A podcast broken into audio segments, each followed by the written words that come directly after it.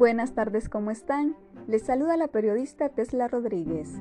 A continuación, un resumen de noticias a tiempo. Resumen que es patrocinado por Claro. Contá con Claro, activa tu Super todo incluido. El gobierno de Honduras, a través del Sistema Nacional de Gestión de Riesgo, instó a la población a quedarse en casa durante el feriado de Semana Santa, con el objetivo de evitar una mayor propagación de COVID-19 en el país. Hablando del mismo tema, autoridades del Instituto Hondureño del Transporte Terrestre informaron que el Servicio Interurbano y de Turismo son los únicos que están autorizados para movilizar pasajeros en Semana Santa. Cambiando de tema, miembros de la Dirección Policial de Investigaciones del Departamento del Paraíso capturaron a tres mujeres por suponerlas responsables del delito de maltrato familiar en contra de su propia madre.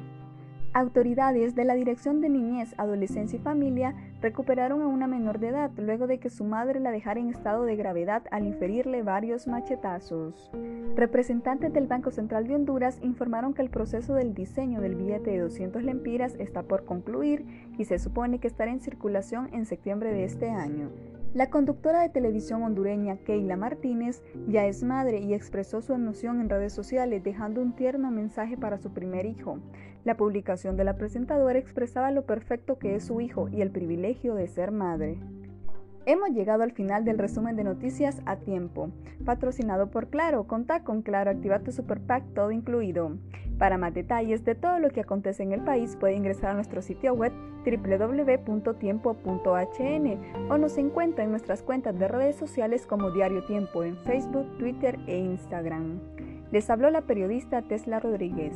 Espero esté disfrutando de una deliciosa taza de café y recuerde que el secreto de un buen café es con quien lo comparte. Tengan buenas tardes.